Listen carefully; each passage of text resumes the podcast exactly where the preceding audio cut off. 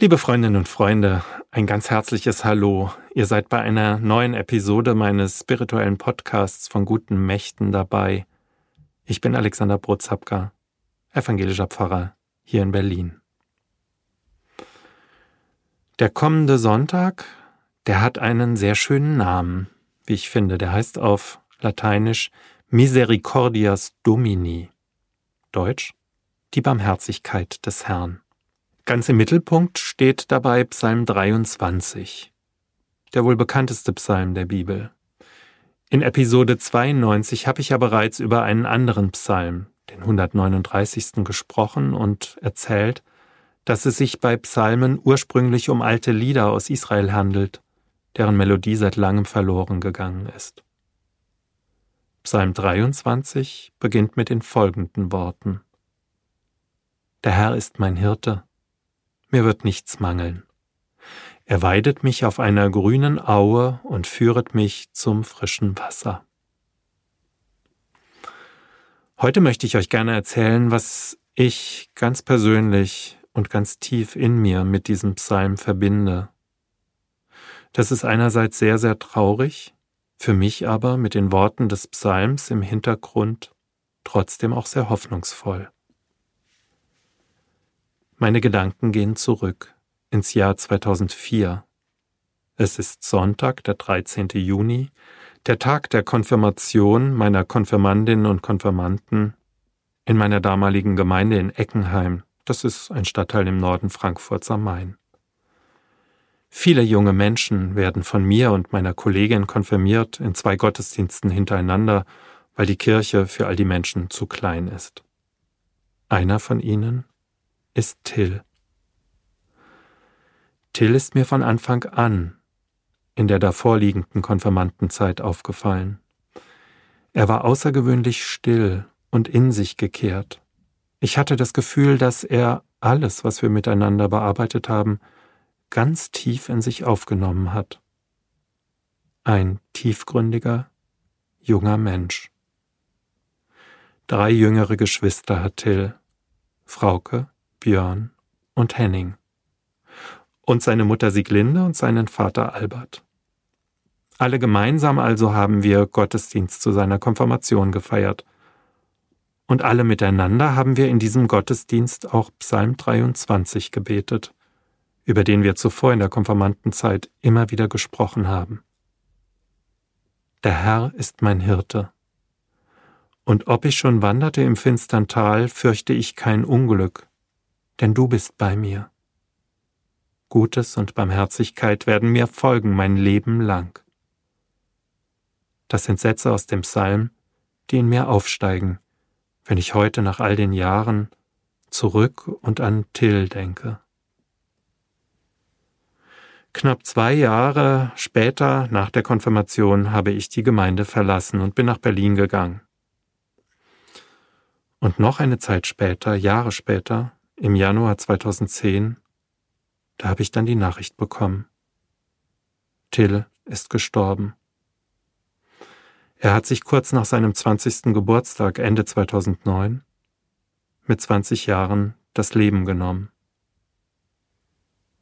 Als ich das hörte, war ich fassungslos. Ein so toller, junger und hochtalentierter, solch ein tiefgründiger Mensch hat sein Leben nicht weiterleben wollen oder können. Als ich kurz darauf in Frankfurt gewesen bin, da habe ich seine Familie besucht. Tief gezeichnet waren sie von diesem Verlust. Ich sehe uns noch alle gemeinsam im Wohnzimmer sitzen.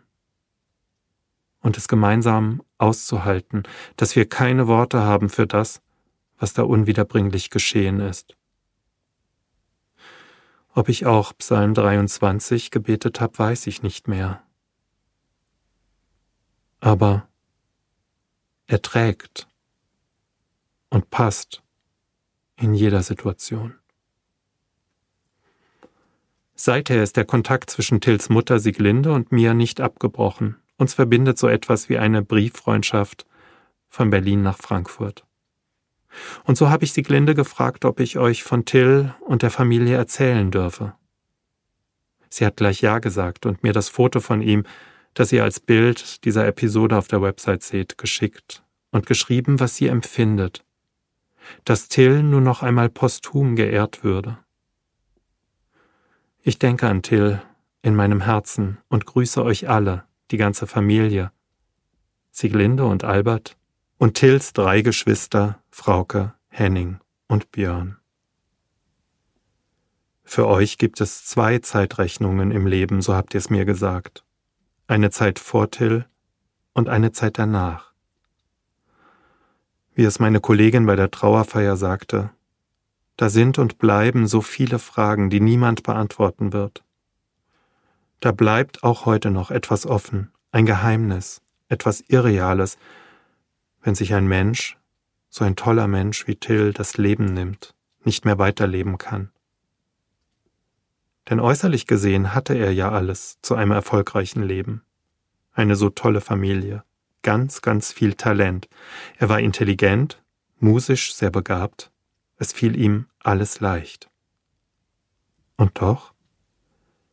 Da scheint es eine größere Kraft gegeben zu haben, die ihn diesen Schritt in den Tod machen ließ. Er selbst hat in dem, was er hinterlassen hat, von einer allumfassenden Wahrheit gesprochen, auf deren Suche er sei und die verborgen im Schatten des Todes liege. Vielleicht, so denke ich mir, hat Till Dinge gesehen, gefühlt, wahrgenommen, die mir verschlossen bleiben. Ich jedenfalls vertraue bei allem Schmerz, den die ihm nahestehenden Menschen bis heute empfinden, auch ich. Ich vertraue darauf, dass er niemals aus der Hand Gottes gefallen ist auch nicht, als er beschloss und es schließlich in die Tat umsetzte, seinem irdischen Leben ein Ende zu setzen und viele, viele Menschen unglaublich traurig zurückgelassen hat. Er ist in Gottes Hände gefallen, zurückgefallen. Und es sind die Worte des Psalms dieser Tage, den wir auch bei seiner Konfirmation vor fast 18 Jahren gebetet haben, die mich trösten und tragen und die ich uns allen aber vor allem euch, liebe Siglinde und lieber Albert, liebe Frauke, lieber Henning und lieber Björn, über diesen Podcast zusprechen möchte und die uns alle verbinden. Der Herr ist mein Hirte, mir wird nichts mangeln. Er weidet mich auf einer grünen Aue und führet mich zum frischen Wasser. Er erquicket meine Seele. Er führet mich auf rechter Straße um seines Namens willen. Und ob ich schon wanderte im finstern Tal, fürchte ich kein Unglück, denn du bist bei mir, dein Stecken und Stab trösten mich. Du bereitest vor mir einen Tisch im Angesicht meiner Feinde, du salbest mein Haupt mit Öl und schenkest mir voll ein. Gutes und Barmherzigkeit werden mir folgen mein Leben lang, und ich werde bleiben im Hause des Herrn, immer da.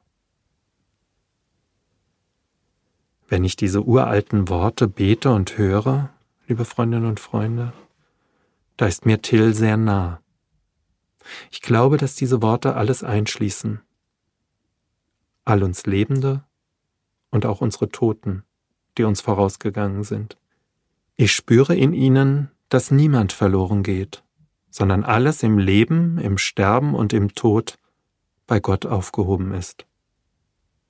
Und ich erahne, dass es zwei Perspektiven dieses Psalms gibt. Eine, die uns Lebende in diesem Leben anspricht, und die andere, die den Toten gilt. Und so fühle ich mich dir, Till, in diesen Worten ganz nah und mit dir verbunden.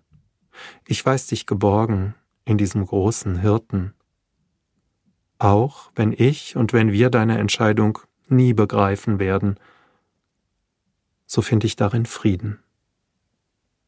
Weil ich an Ostern glaube und daher auch daran, dass du angenommen bist auf der grünen Au und im frischen Wasser und dir kein Unglück mehr droht, kein Unglück mehr, wie wir es in diesen Tagen ja auf der Erde so vielfach und schrecklich erleben müssen. Dein Haupt ist mit Öl gesalbt. Du bist angekommen bei diesem großen Hirten, der uns alle auf satten Wiesen weidet und uns Lebende mit unseren Toten verbindet. Liebe Freundinnen und Freunde, liebe Siglinde und lieber Albert, liebe Frauke, lieber Henning, lieber Björn und auch lieber Till. Vielleicht ist das ja das Geheimnis von Ostern, dass diese Grenze, die uns, die wir hier auf der Erde leben, von denen in der Ewigkeit Lebenden zu trennen scheint, aufgehoben ist. Ja, am Ende eine Scheingrenze ist. Dass wir alle immer im Haus des Herrn sind und sein werden. Ich wünsche euch und uns allen diese Erfahrung, die ich, wenn ich an Till denke, tief in mir spüre. Tschüss, seid behütet auf all euren Wegen. Ich grüße euch. Euer Alexander Brot Zapka